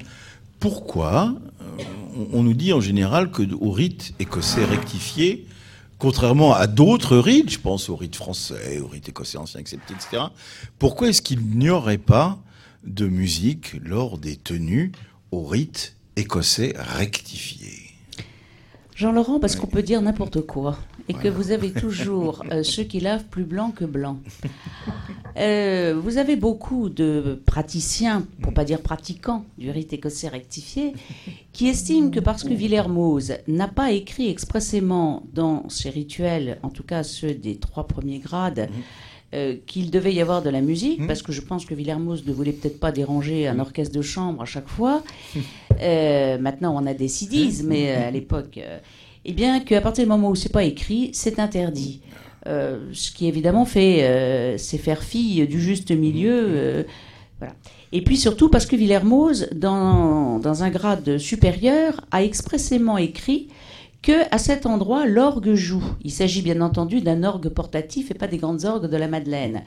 Et vous avez les ayatollahs du rite écossais rectifié qui expliquent que parce que Villermoz a dit que à tel grade l'orgue portatif allait jouer et qu'il n'avait pas dit que euh, au- en loge bleue euh, il n'y avait pas d'orgue parce que l'orgue bah, ça a une connotation plus religieuse qu'une musique ordinaire, eh bien la musique était interdite. Et voilà comment on passe du côté de la force obscure. Donc moi qui travaille dans une loge au rite écossais rectifié, eh bien je trouve qu'on peut avoir de la musique. Ça ne, doit pas euh, soutenir l'émotion qui est donnée directement par le rituel, mais ça doit rythmer les respirations entre deux moments d'émotion rituelique. Voilà, j'espère avoir répondu à votre question, Jean-Laurent. Mais, très bien, et même, rythmer les silences, mais ça, Gilles y reviendra tout à l'heure. Je, je crois qu'Yann a deux questions d'auditeurs ou d'auditrices, d'ailleurs. Je ne sais pas. Yann. Oui, tout à fait. Donc on a une, une première question d'auditeur ou d'auditrice qui nous demande en quoi la musique du ballet est différente d'une autre musique. Elle n'est pas différente d'une autre musique. Certains compositeurs ont écrit spécifiquement pour la danse, et donc ça crée des musiques pour le ballet, mais on peut danser sur à peu près toutes les musiques. Il n'y a pas de problème avec ça, il a aucun, souci. D'ailleurs, quand on regarde les formes de danse, pour ma part, j'ai eu la chance de commencer par du classique. Et c'est pour ça que j'avais tout à l'heure proposé la 39e de Mozart ou encore Daphnis et Chloé et quelques autres. Mais j'ai aussi fait des comédies musicales et c'était chanter et danser et jouer en même temps. Donc euh, il n'y avait pas de musique spécifique. Euh, elle a parlé d'amour, notre, notre sœur, il y a quelques minutes. J'en ai une très jolie d'ailleurs, si vous voulez qu'on entende un peu d'amour dans une chanson. Euh, c'est dans Chorus Line, c'est le numéro 12, je crois, de notre programme. C'est la petite dernière. What I Did for Love, et on, on danse aussi pour l'amour. Pour l'amour du public, pour l'amour du groupe, et pour un tas d'amour. Kiss today goodbye. The sweetness and the sorrow. Wish me luck the same to you. But I can't regret what I did for love, what I did for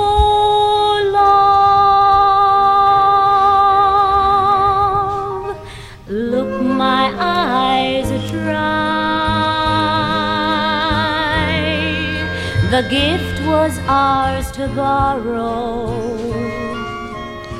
Et oui, ça peut sembler euh, euh, bizarre par les temps qui courent, mais un grand maître peut aussi être mélomane, avoir du goût, aimer la musique. Mais j'ai fait de la radio pendant des années où je parlais de musique, donc euh, pas seulement avec mes pieds, mes jambes et mes Et bras. oui, ça existe, ça Aussi, existe. Oui, oui, oui. Sur des radios privées. Yann, une deuxième question euh, d'auditeurs ou d'auditrices. Et Marie-Pascale avant? Oui, Marie-Pascale avant la, avant la deuxième question. Oui, je, ré- je répondrai euh, en plus à la question de l'auditeur ou l'auditrice en disant qu'il y a des chorégraphes hein, qui font des chorégraphies, qui dansent, qui font danser sur du silence. Oui, et aussi. uniquement sur du silence. Yann. C'est l'objet de la question numéro 2 d'abord. Avant, quand même, j'aimerais que Yann lève ce suspense insoutenable. Était-ce une question d'un auditeur ou d'une auditrice? Je, je n'y répondrai pas. bon. Et donc nous, avez- nous avons une question d'auditrice d'auditeur. Oui. Vous nous avez parlé de la mélodie des notes. Pourriez-vous nous parler du silence qui, pour Miles Davis, était peut-être le seul et unique intérêt, comme le silence de l'apprenti? Oui. Gilles peut-être et puis Oswald? Oui, en complément de la question numéro 2 de l'auditrice, donc, j'étais ce matin en interview d'une euh, participante au prix de thèse du SCDF 2018, C'est ça. dont tu nous parleras tout à l'heure, Jean. Oui. Et euh, cette thèse a comme thème principal le silence. Et c'était extrêmement intéressant d'avoir d'abord lu la thèse et d'avoir réfléchi là-dessus, de lui avoir posé tout un tas de questions à cette chercheuse.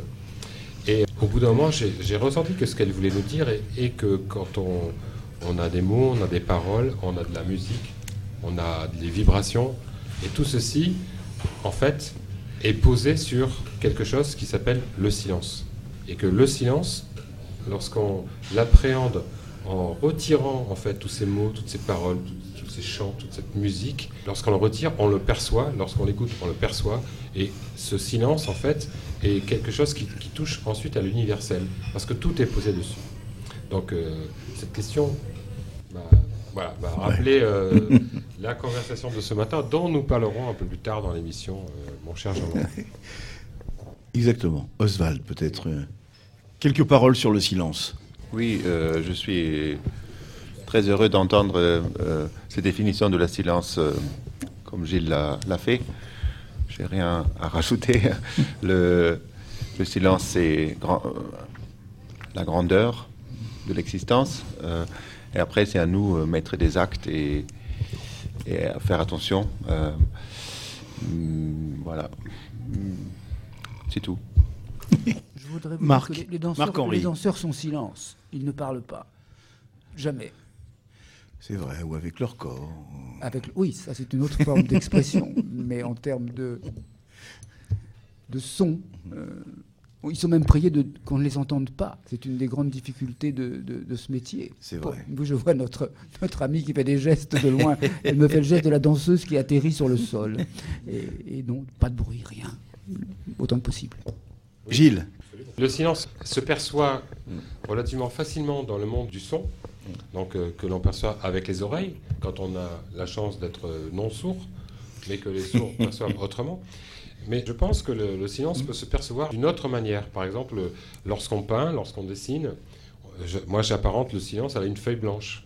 Et je, je suis sûr, et je pose la question à Marc-Henri, que euh, ce qu'il disait tout à l'heure, à savoir que le silence n'existait, enfin, qu'il n'y avait que du silence en danse, je pense que si on prend la, la piste ou, ou l'espace avant, pendant et après la, la danse, le silence re- Mais peut on- être appréhendé de manière un peu différente. On, on peut aussi danser dans un silence. euh, exemple. Alors, évidemment, les auditeurs n'ont rien Alors ça, vu. à la radio, ça marche moins bien sais que bien. dans le film de Daniel Je Lebras. sais bien, mais ils ont entendu le silence. C'est ça. Faute de mieux. Et ceux qui sont avec nous ont vu le geste. Euh, le, geste suffit à lui-même. On n'a pas forcément besoin d'avoir un, accompagnement sonore. Si on en a un, très bien. Auquel cas, il faut que le geste et la musique ne fassent plus qu'un. C'est ça la grande difficulté. C'est toujours l'harmonie de tout ça. Euh, de choses tellement apparemment différentes. Et c'est toute la difficulté d'aller au-delà de la technique. Aussi bien pour les musiciens, qui doivent rentrer dans le rythme des danseurs, euh, que les danseurs qui doivent euh, ne faire qu'un avec euh, ce qu'ils entendent. C'est tout. Et, et dans un silence intérieur. C'est très compliqué tout ça. Oswald? Oui, je voulais revenir sur euh, l'écoute, parce que le silence s'écoute, parce qu'on n'entend oui. rien, mais rien est quelque chose. Et c'est intéressant que les oreilles ne dorment pas. On, ne ferme, on ferme les yeux, mais on Comme en loge, Jean-Laurent. Oui, oui. les Parce que. Marc me voit dormir, c'est pour ça. Il pense que. Voilà, il pense que je dors, mais c'est pas parce que j'ai les yeux fermés que je dors. Oswald. Je voulais, j'ai entendu Miles Davis et ça c'est Ouais. un Ouais. euh, quelque chose, euh, ça veut dire, euh, c'est un, un grand artiste musicien euh, où, où toutes ces questions euh, qu'on a évoquées euh, s'appliquent. Euh, notamment, euh, la première chose qui me- qui m'est venue déjà quand on a parlé de la posture, se mettre à l'ordre. Miles Davis, on, on s'imagine cette posture très étrange. On joue pas la trompette comme ça, personne, sauf lui. euh, il a besoin de cela et c'est pour lui la posture sacrée, voilà, pour, euh, pour rentrer euh, dans le. Il y, y a un très beau film, c'est quand il joue, où il improvise. Pas- Je ne sais pas s'il l'avait écrit avant.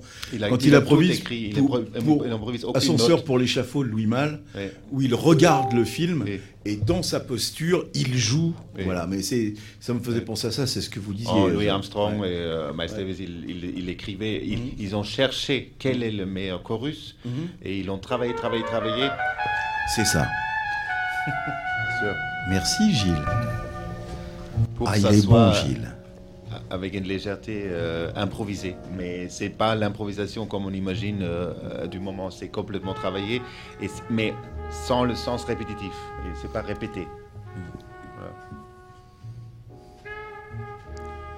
Ah, on, on- on écouterait, mais voilà, il faut malheureusement, il faut, il faut couper. Il faut couper. Nous reviendrons. un sacrilège. Oui, je sais, je sais. Il faut parfois être sacrilège. Nous, nous reviendrons quand même avec Mar- avant, avant que, que Patrick Vidal fasse un peu de conclusion, parce qu'on n'est pas encore à l'heure de conclusion. On reviendra à la posture. Gilles interviendra. Mais comment? Juste avec un, un mot, et là encore, ça sera évidemment beaucoup trop court. Euh, Lorsqu'on parle de musique, lorsqu'on parle de franc-maçonnerie, comment ne pas parler de Duke Ellington, de Count Basie, de Lionel Hampton, de Nat King Cole, d'Oscar Peterson, de Bill Blake, de Jimmy Rushing, de Cap Calloway, de Bill Tinton, de Ben Webster, de Kenny Clark, de Joe Morello, de George Lewis, euh, d'Oscar Papa Celestine, etc., etc., parce qu'on pourrait encore euh, en, en citer d'autres pendant longtemps, et comment le, le jazz et la franc-maçonnerie ont été pour euh, les Noirs américains. On a parlé tout à l'heure de, de- de Philip Roth euh, et, et- et de Leonard Cohen. Et, et en écho à ça, comment ne pas parler des, des musiciens noirs américains qui ont trouvé à la fois dans le jazz et à la fois dans la maçonnerie euh, un chemin de liberté. Ah oui.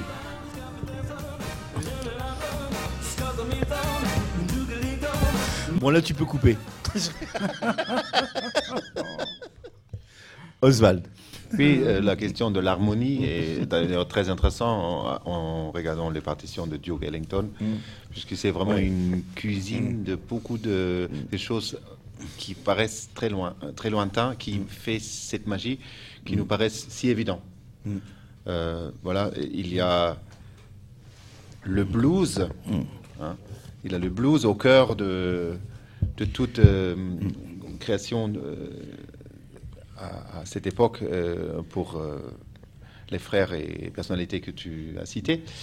Je me permets juste de, de- un, un salut très fraternel pour un, un ami à moi qui est mort il y a quelques années, qui s'appelait Screaming Hawkins, qui était un musicien de, de blues américain. Et j'allais dire I put a spell on him. Et c'était c'était quelqu'un de bien, Oswald. Et je, je cite le blues en termes d'harmonie, puisque le blues euh, est une mélodie à cinq notes euh, pentatoniques. hein.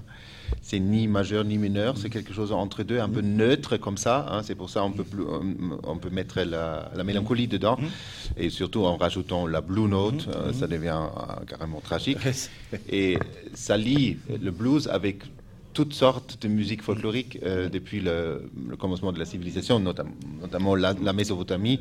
On sait de cette partition que j'ai évoquée à, Berlin que euh, la tonalité de, la harpe mésopotamienne était euh, pentatonique. La musique chinoise est pentatonique, l'impressionnisme est pentatonique, et plein d'autres musiques des peuples, euh, euh, chez les gens euh, partout, est basé pentatonique. Donc le blues est aussi quelque chose, c'est pour ça que ça touche autant de monde. Mais euh, Duke Ellington a su étudier Bach, Debussy et Bartok. Beaucoup. Et a, a- fait, voilà, c'est ça, a- fait une cuisine improbable entre, euh, entre des choses hyper lointaines. Plus, évidemment, euh, la tradition du, jazz qui, vi- qui vient du ragtime, qui vient de, des, chants de, des esclaves. Et, et- et du Dixieland. Voilà, donc tous ces Et tous les producteurs juifs américains. Parce qu'il y a ça aussi, il faut pas oublier. C'est vrai, oui, ils, étaient un peu, Le jazz. ils ont vraiment créé quelque chose euh, dans, dans la spontanéité. Voilà, hommage à Weinstein. Mais non, je pensais même pas à lui. Ah. C'est Screaming Hawkins. Stop the things you do. Ils étaient tous produits par des producteurs juifs. What's up? Ouais. Oswald et puis Marie-Pascale.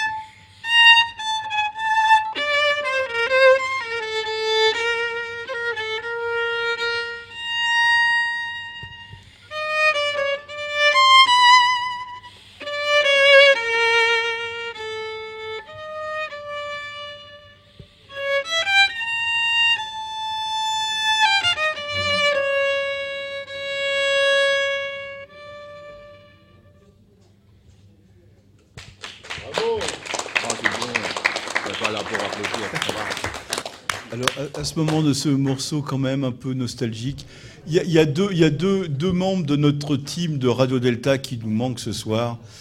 Évidemment, c'est Marie-Françoise Blanchet et, et Philippe Benamou qui sont euh, su- su- sur d'autres chantiers, nous allons Et- dire. et Lily. Et Lily, qui nous manque également. Marie-Pascale. Oui, mon cher Jean-Laurent, dans cette belle énumération de musiciens que vous nous avez fait, il manquait Oui. quelques femmes. Oui, je suis je désolé. crois que vous avez besoin d'instructions, mon cher Jean-Laurent. Je reviendrai vous faire des portraits de femmes. Et je voudrais, euh, avant, de- avant de passer la, la- la parole à, à- à Patrick Vidal, peut-être quelques mots quand même, parce que nous, on a parlé de musique. euh, qui, voilà, nous avons parlé de plein de choses. Je voulais que- entendre Marc-Henri Sur sur la posture. Alors on sur la encore. Mais si, mais si, nous allons commencer, nous allons continuer, nous allons enfoncer le clou. La Sur- verticale. Sur, la posture en loge, vous savez, les, bêtises, l'équerre, la verticale. La verticale, point. Tenir, tenir, chercher Ouais. son axe, Voilà. sa verticalité, ce qui nous amène vers euh, peut-être la spiritualité, au passage aussi. Voilà. Parce qu'on la retrouve aussi bien dans la danse que dans la musique, pour le coup. Et dans la maçonnerie également, la spiritualité. Mais c'est pareil, ça se vit. Oui. Ça se raconte pas. Sans tricher. Sans- oui, ça, j'osais pas le dire. Mais euh, elle l'a dit pour moi, merci beaucoup. Euh, oui, sans tricher, sans faire semblant. De toute façon, je crois qu'un musicien ne sait pas faire semblant. Mhm. Et un danseur non plus. Donc, euh, À, à Radio de la non plus, puisque nous sommes en direct. oui, Oui. c'est vrai, sans filet. Et donc nous, Yann, je crois, avec quelques quelques, Quelques questions d'auditeurs Alors bon. en- encore. On a oublié un jazzman que moi j'aime beaucoup, parce Oui. que Bob Fosse s'en est beaucoup servi, c'est Mm. Benny Goodman. C'est vrai. Et alors, Sing, Sing, Sing, je peux vous raconter, je vous raconte pas ce qu'il en a fait. C'est Ne, ne- dites pas cela, il- Gilles va nous trouver le morceau. J'en doute pas une seconde, mais il est un peu long, mais ça vaut le coup. Yann. Donc nous avons encore une question euh, d'auditrice ou d'auditeur ce soir. D'auditrice ou d'auditeur? D'auditeur. Il va falloir inventer un mot. D'auditeur 6. D'auditeurs. Donc, Pourrions-nous avoir quelques explications sur la Blue Note? Qui Ah. n'était pas autorisée au Moyen Âge avec les chants religieux Pourquoi alors les blues, les bluesman l'utilisaient? Parce qu'ils n'étaient pas en Europe au Moyen-Âge. Parce qu'il était dans les champs de coton. Ah, J'en reviens. Oswald. Pardon. Donner- Oswald. C'est quoi la Blue Note Blue Note, pour donner euh, une. ouais, Blue Note, il y a différentes qualifications de, de Blue Note. hein. Mais euh, la Blue Note est, est celle qui rend cette pentatonique un petit peu neutre, comme dans le chant grégorien, euh, c'est bien cité. hein, ça, euh, c'est ça qu'on cherche quand on veut une sorte de pu- pure purification, je ne sais pas, pour euh, déterminer cela par, euh, j'allais dire, euh, par la chair humaine. Voilà, je dirais. Justement pour. C'est de la musique humaine. oui, la, la pentatonique aussi, mais Oui. pour, euh, pour donner une, pour laisser une, une- une empreinte, une empreinte. euh, voilà. Mais voilà.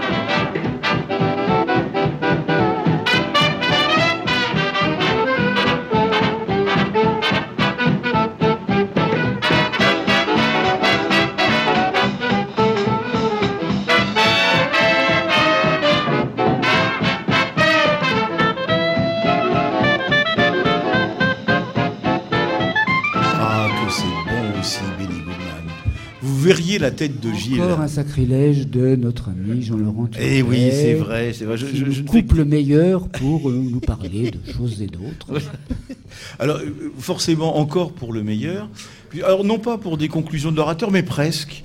Déjà Eh oui, nous sommes presque à la fin. Ah, Il n'y a plus- plus qu'un quart d'heure, 20 minutes. Oh. À peine un quart d'heure. Eh oui. Et alors, je. Oui, oui, oui. Alors, Gilles Non, non, non, non. Ouais. J'ai eu un message du grand architecte euh, Ouais, de l'univers. qui, qui a arrêté le temps spécialement pour nous. Voilà. Donc il nous reste à peu près 18 minutes. Voilà. Et nous allons pouvoir étendre à l'infini, à l'intérieur, des précieuses secondes qui nous restent. Voilà. Et donc, Patrick Vidal, notre grand architecte de l'univers à nous. En miniature, en réduction, en homothétie négative. Et qui est là ce soir Qui plus est Qui plus est, euh, notre thème, nos échanges, le lieu, la crypte, la date, le 25 mai euh, 2018, m'ont laissé penser à ces 50 ans qui déjà sont loin pour moi. Soyons réalistes, demandons l'impossible. Leçon 1. Le son comme une cathédrale.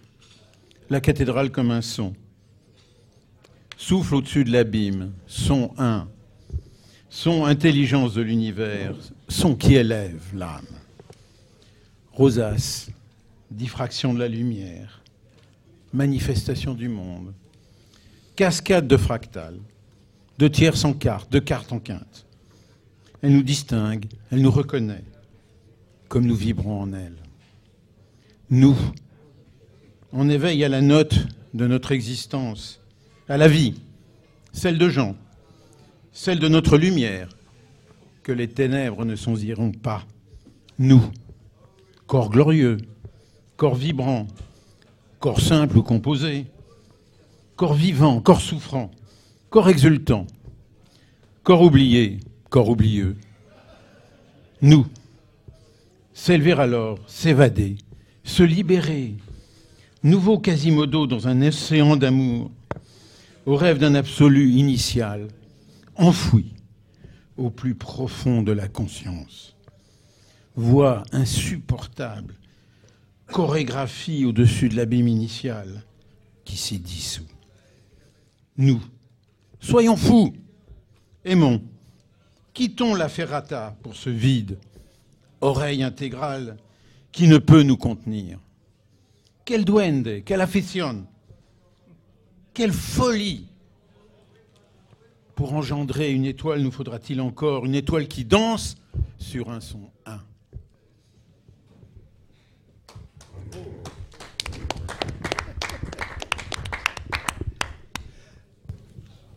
Avant également de laisser quelques, quelques, plus que quelques mots, quelques instants de conclusion euh, à, à nos deux invités de, de ce soir, je je vais faire quelques annonces après, mais je passe tout de suite la parole à Gilles. Oui. euh, Il faut mettre du son à ton micro, Gilles. Il veut pas. Oui. euh, Reste dans l'ombre. Ah, moi, je suis dans le silence, moi, depuis. euh, Ouais, c'est bon. je peux pas parler et. Oui, Patrick a parlé de cathédrale tout à l'heure. Alors, je sais que nous avons parlé de, de pèlerinage euh, lors de notre petite émission exceptionnelle il y a quelques jours avec euh, nos amis québécois et frères québécois de Sous le Bordeaux, que nous saluons ici. Ils sont en train de manger une pizza, je regardais ça sur Facebook tout à l'heure. Ils sont censés être en train, être en train de nous écouter. J'y crois pas une seconde. Il y avait- y une sœur aussi, hein. Nous saluons nos frères de, oui, nos frères de québécois et notre sœur québécoise. Et il y a quelques, quelques jours de cela, donc nous parlions de cette petite pérégrination que quelques membres de l'équipe de Radio Delta avaient faite autour de Vézelay. Et je ne voulais pas laisser notre pèlerin en chef préféré, Jean-François, penser qu'il n'aurait rien à dire ce soir. Donc Jean-François, ok, tu as déjà parlé de ça la semaine dernière avec les Québécois. Mais il va là, nous- ouais. nous sommes le dernier vendredi du mois et la parole, c'est à toi. À notre pèlerin Jean-François. Merci Gilles. Oui. c'est trop, c'est trop. Oui, nous avons fait un, un petit périple il y, a, il y a 15 jours. Nous sommes partis, de- justement, nous avons une pensée pour vous, Jean-Laurent, Eh oui. puisque nous étions à Vézelay. Vézelay. Voilà, et euh, comme de l'ironie, hier soir, il y avait une émission, une très belle émission tardive euh, à la télé, dans laquelle il parlait de Vézelay, Saint-Père, c'est-à-dire un petit pratiquement- moulin mystique. Le moulin mystique et tout ce qu'il y avait. Donc ça a été une, une très très très belle euh, pérégrination. Et il est vrai qu'effectivement, euh, il y avait cette musique du silence. Parce qu'il nous était arrivé de marcher en silence, parce que nous étions cinq. Et euh, à un moment donné, oui, le silence. Le silence pendant quelques kilomètres. C'est-à-dire que chacun était dans ses pensées, tout en étant avec les autres et tout en étant avec soi-même. Surtout quand ça montait. hein. Il faut le dire, il faut le dire, ça, ça a monté un petit peu, mais nous étions effectivement dans, cette, dans ce silence, nous étions aussi dans ce, dans ce mouvement du corps, puisque lorsque l'on marche, lorsqu'on pérégrine, effectivement, on a ce, cette marche qui est là, le corps qui est là, qui, euh, qui travaille, qui souffre, et aussi nous avons ce silence, un silence important. Euh, et quoi que l'on en pense, les- nous ne faisons pas que parler, mais effectivement beaucoup de, beaucoup de silence ponctué aussi de, de vision. Enfin, quand on dit vision, je m'entends. Euh, nous sommes passés par des lieux un petit peu extraordinaires. Nous sommes passés dans les commanderies templières. Nous sommes passés aussi euh, à côté de Saint-Antoge, donc qui est à Saulieu. Donc nous n'avons pas été chez l'oiseau, nous sommes juste arrêtés à... Menteur. juste là. Et c'est un lieu, ce sont des lieux extraordinaires. Extraordinaires, c'est pour ça que nous avons fait ce- cette marche. Non, c'est Gilles, c'est Et la fois prochaine, mais de toute façon, nous essaierons de faire un direct. Mais ça, euh, nous vous dirons ça. Merci Jean-François.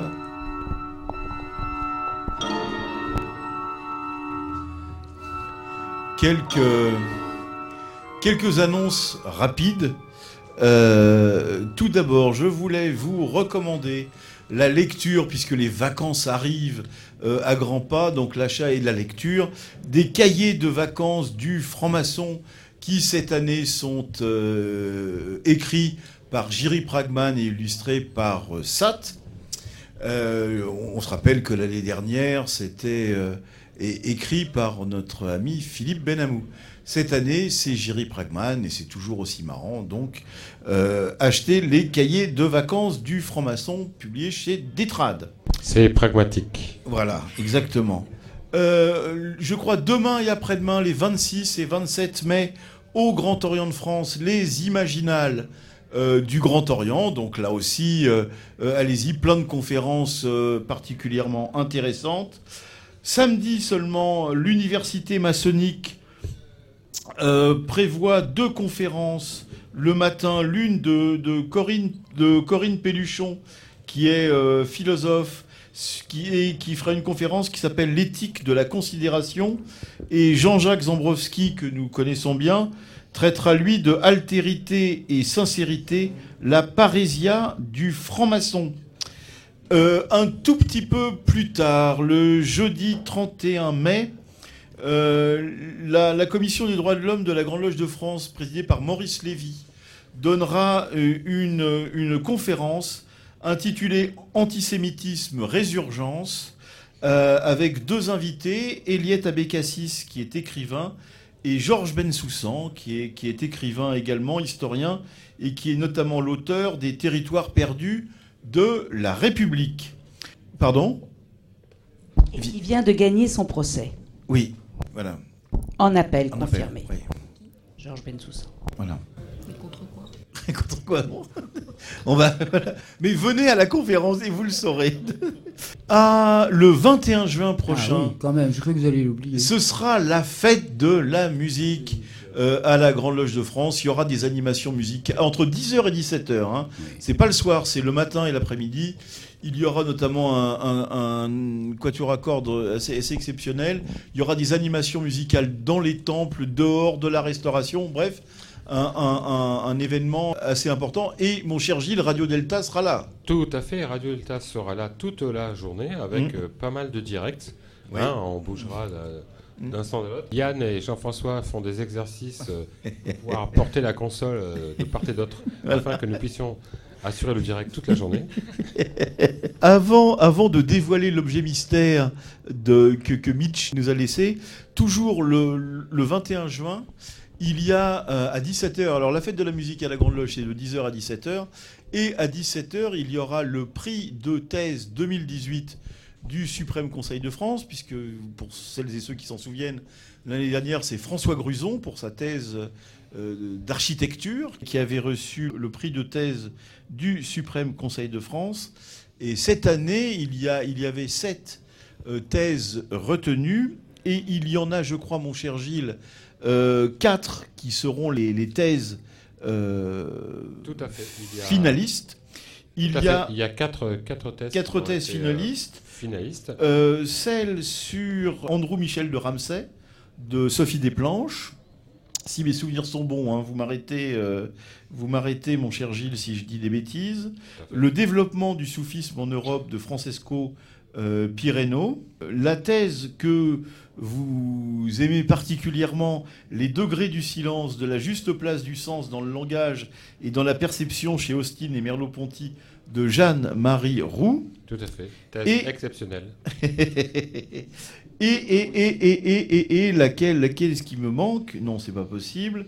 Je vais me faire euh, lyncher, Lyncher. e- exactement parce que, parce que, pourquoi je ne l'aurais pas cette thèse? Euh, eh Ben si, c'est la thèse de Marianne Mersch, pardon, la franc-maçonnerie et les femmes au temps des Lumières, Angleterre, France et territoires allemands. Voilà, donc Voilà, mon cher les Jean-Laurent, ca- vous allez vous faire lyncher par la section féminine de Radio Delta. C'était bien essayé. Voilà, c'était, c'était. bon, mais je Mon me suis- cher Jean-Laurent. Je suis même pas trop fait lyncher. Oh, c'est dommage. Donc, J'ai euh, essayé. Ça va venir. Donc les quatre, les quatre finalistes ont C'est été euh, interviewés par Radio Delta. Voilà, par Gilles à la technique nous de aurons, Radio Nous Delta. aurons très bientôt les quatre interviews, euh, les quatre pardon interviews Ouais. disponibles sur le site. Exactement. Et le 21 juin en direct Voilà, Radio Delta sera là pour vous Suite faire à la vivre. fête de la musique, Voilà. en direct sur Radio Delta, la remise du prix de thèse avec l'interview de, de la gagnante ou, Ou du, du gagnant. gagnant. hein, ben. Voilà.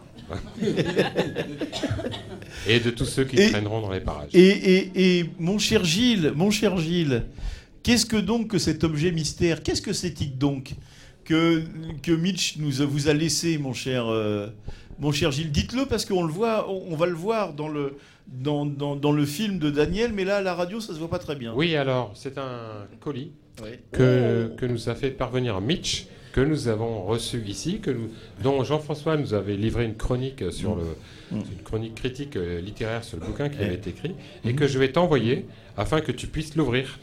Ah Ou que je vais plutôt passer à mes camarades. Merci beaucoup. Ce sont des ouvrages de Mitch Voilà, qui qu'il sont- euh, qu'il, euh, ah voilà, je vais. Mitch, dans, dans son ultra gentillesse, euh, nous a envoyé un colis avec. euh, alors c'est c'est égoïste, hein. Les sexes C'est- électriques. Ah, c'est Ah, des comment bouquins dédicacés pour chacun des membres de l'équipe de Radio Delta qui était là lorsqu'il est venu. Merci Mitch. Merci, Merci, Mitch. Mitch. Mon cher Marc, mon Oui. cher Oswald, c'est à vous évidemment que reviennent les, les, les- les mots de conclusion de, de, notre, de, de- de notre émission. Vous avez quelques minutes. Go on, man. Oswald Oui, musique, ce Oh, serait bien. Ce serait une belle Oswald conclusion. va faire ses conclusions. On va finir en musique. Ça me En paraît- musique. Ça me paraît parfait. Nous avons 4 minutes, donc euh, Marc, si tu peux dire deux mots. et- je, je dan- je danserai dans ma tête. Oswald. Je conclue par la deuxième partie de- du thème du Goldberg, Mm. qui, se, qui conclut aussi toute l'œuvre. Voilà, C'était de- dommage d'avoir joué seulement la moitié à, à tout à l'heure. voilà.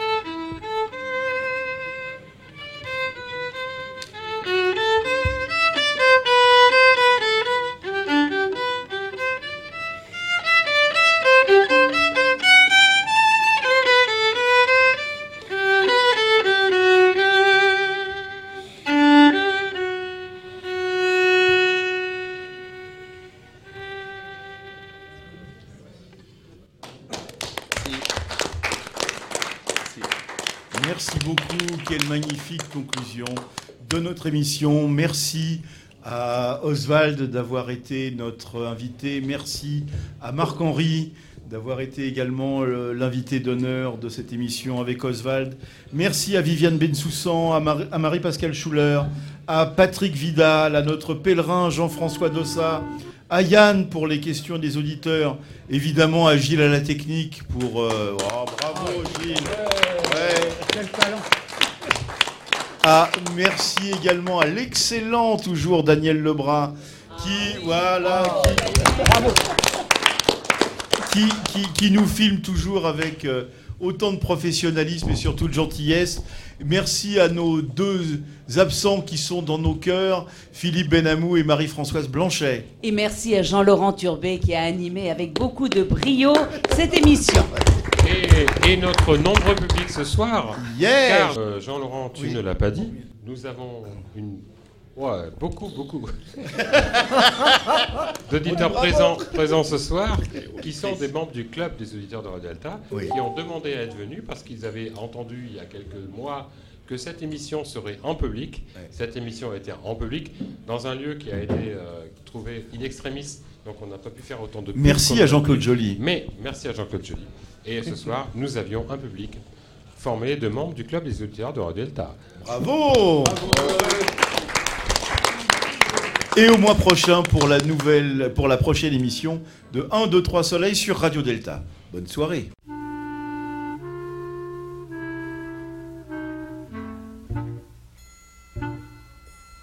I'm watching Cisco pitter pat.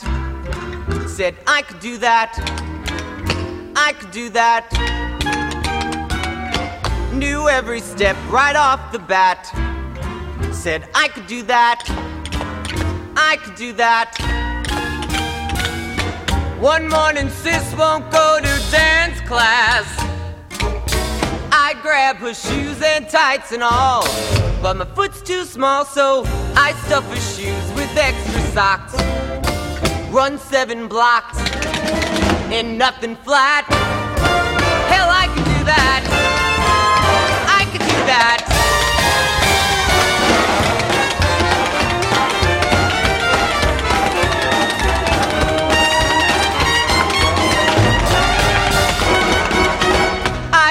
Class and had it made. And so I stayed the rest of my life.